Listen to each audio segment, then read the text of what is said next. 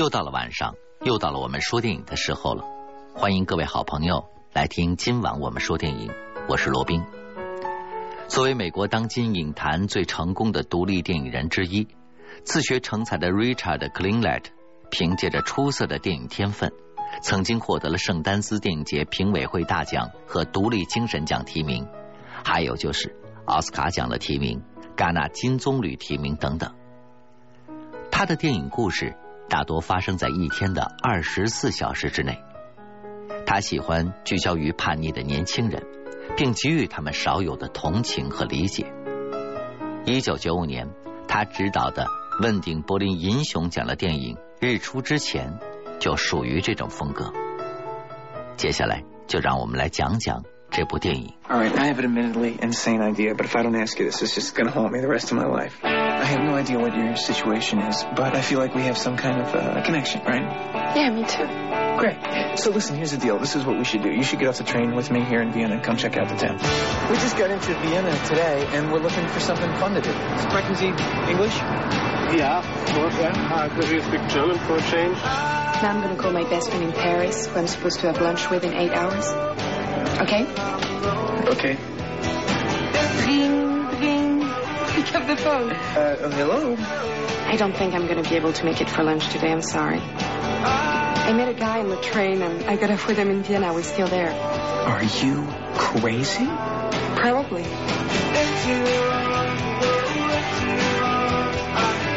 has beautiful blue eyes, nice pink lips, pretty hair. I love it.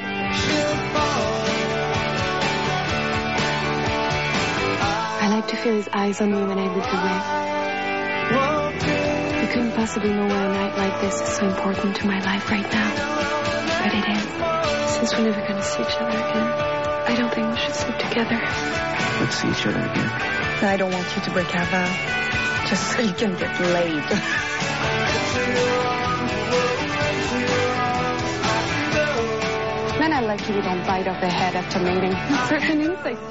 二十多岁的法国女大学生塞琳娜出生在一个充满疼爱和温暖的家庭，爷爷奶奶、爸爸妈妈都对她疼爱有加，所有人都对她寄望了很高的期望。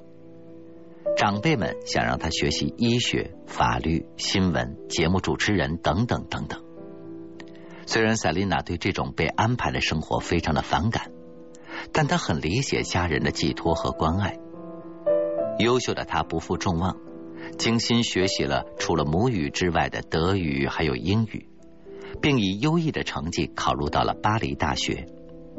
在大学校园里，他遇到了一个自以为对的人。相处之后才发现，这个看似完美的男人各方面都比想象中要差，所以塞琳娜便和男友平和的分手了。暑假匆匆而过，新的学期，全新的生活即将开始。他不得不留恋的跟爷爷奶奶还有父母告别，回到巴黎继续自己的生活。由于天生害怕死亡，所以塞琳娜一直不敢乘坐飞机。每次往返，她都选择火车这种最普通的交通工具，并且很享受这种或欣赏窗外风景，或沉浸书中世界的旅途时光。同样二十多岁的美国青年 Jesse，出生在一个充满了争吵和不满的家庭。爸爸妈妈自从结婚之后，感情就越来越淡，甚至连 Jesse 的出生都属于一个意外。在杰西看来，自己意外的降临像是参加了一个不被邀请的宴会。在没有呵护、没有情爱的家庭中，婚姻终究是要走向崩溃的。他的父母分手了，所以杰西对于父母的感情不像塞琳娜那样。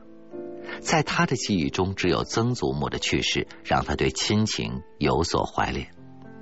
多年以来，他一直清楚的记得，在做一次喷水游戏的时候，透过多彩的水滴看到的已经去世的曾祖母那清晰的模样。杰西就是这样在一个破碎的家庭中长大了，他有些叛逆，也有些努力认真的成长着。这一次马德里之行是杰西去看望女朋友，为了和女友共度暑假，他攒了半年的钱。可是当他见到心爱的人的时候，本该甜蜜的二人世界，却换成了女友安排的各种 party。后来杰西才明白，其实女友根本就不想让他来。就这样，爱情还是没有能打败距离。杰西和女友分手了，马德里已经不再是他浪漫的幻想地，他要启程回国了。可是因为囊中羞涩，杰西不得已买了从马德里到维也纳的低价火车联票，并将在到达维也纳的第二天一大早乘坐低价航班飞回美国。有时候很多事情就是这么奇妙，或者是偶然，或者是巧合，或者是缘分。总之，两个来自不同国度、看起来毫无交集的年轻人，竟在同一天坐上了同一辆火车。塞琳娜旁边坐着一对中年夫妇。开始的时候，两个人还有说有笑，甜蜜和睦。可突然话不投机，就吵得天翻地覆了。整个车厢的人都屏气凝神，不敢大声的呼吸。塞琳娜也不例外。沉浸在小说中的她像是被打醒了一样，赶紧拿上行李，找了另外一个位子，小心的坐下来。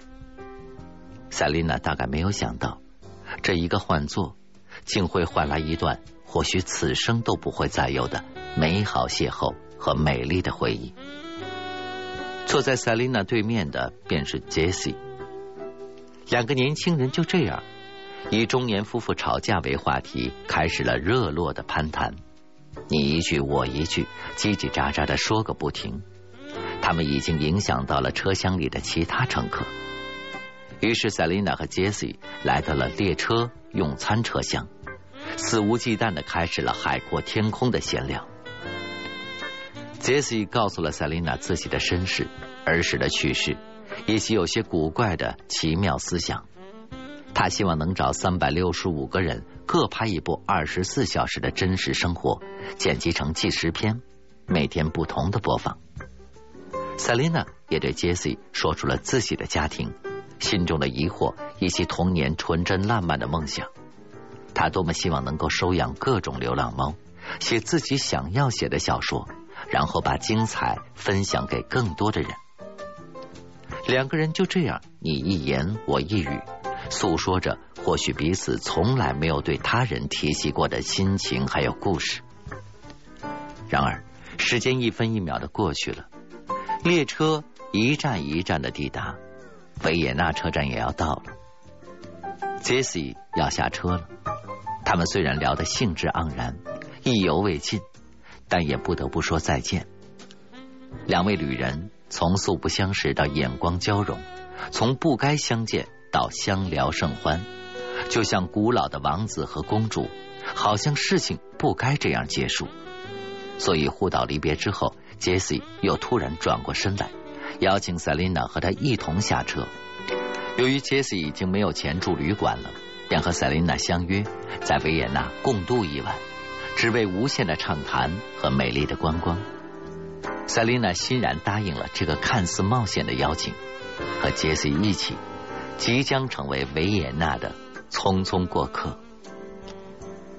走在维也纳的大街上，塞琳娜和杰西多少有些尴尬，但是真心话的游戏让他们又彼此信任了起来。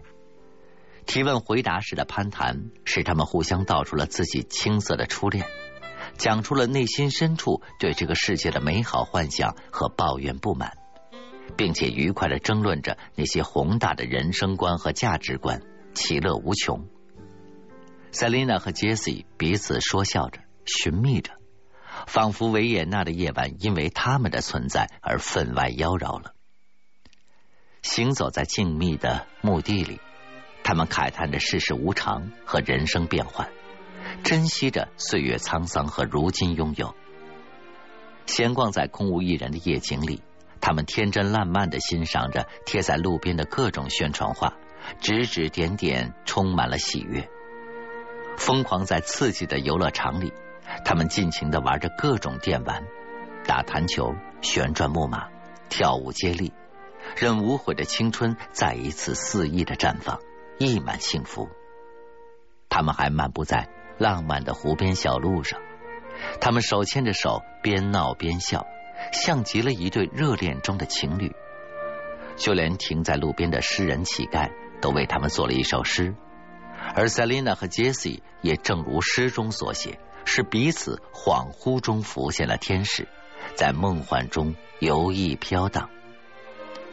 在一个音响制品店里面，两个人兴奋的选了一张经典唱片去试听，伴着优美的歌声，塞琳娜和杰西都心生情愫。塞琳娜会在杰西。不注意的时候偷偷的看他，却又在迎来杰西目光的时候赶紧将视线转移。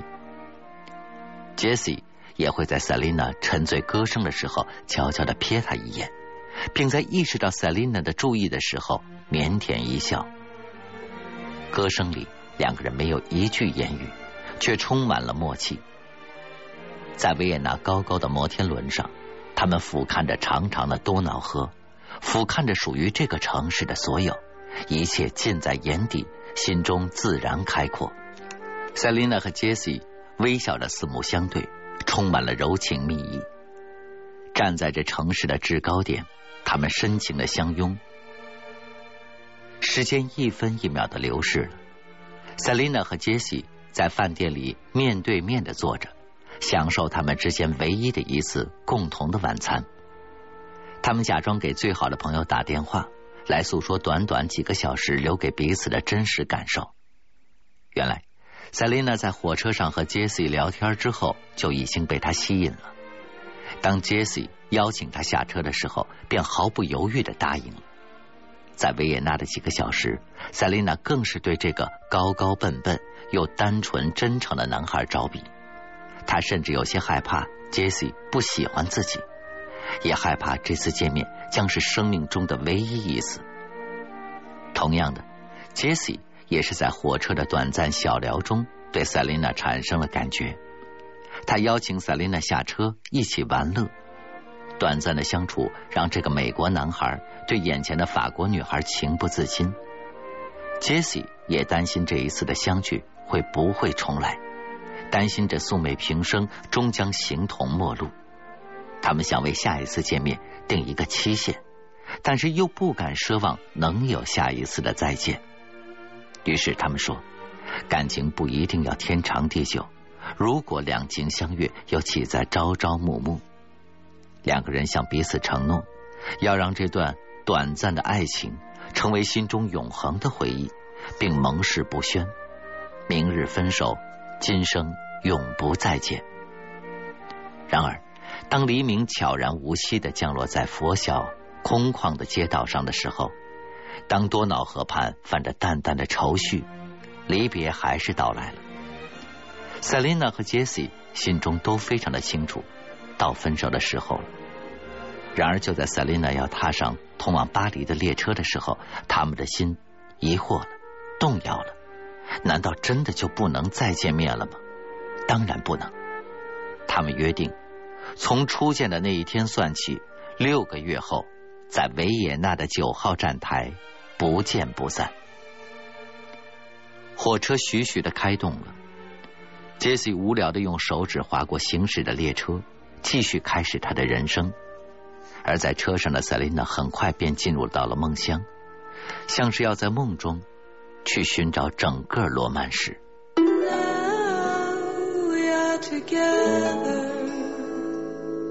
sitting outside in the sunshine, but soon we'll be apart.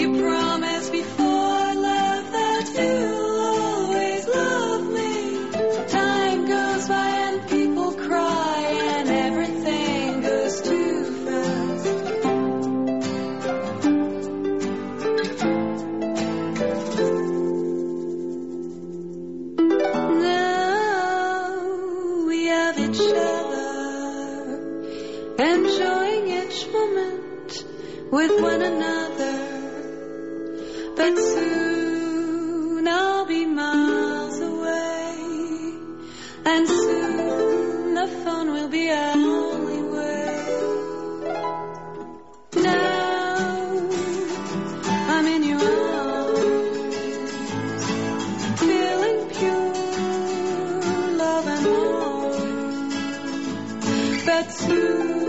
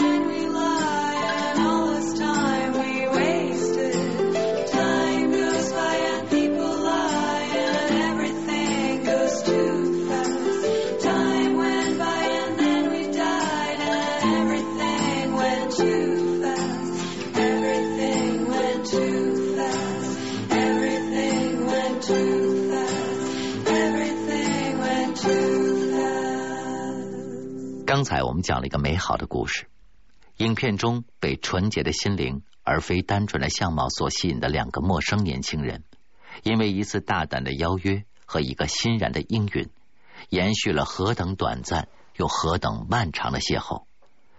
如果说塞琳娜是火车上最美的候鸟，那么杰西就是火车站最绚丽的驿站。他们用真情证明了人生苦短，回忆很长。用真心展示了缘深缘浅，缘聚缘散。好了，今天的故事就是这样。我是罗宾，我们明天再见吧。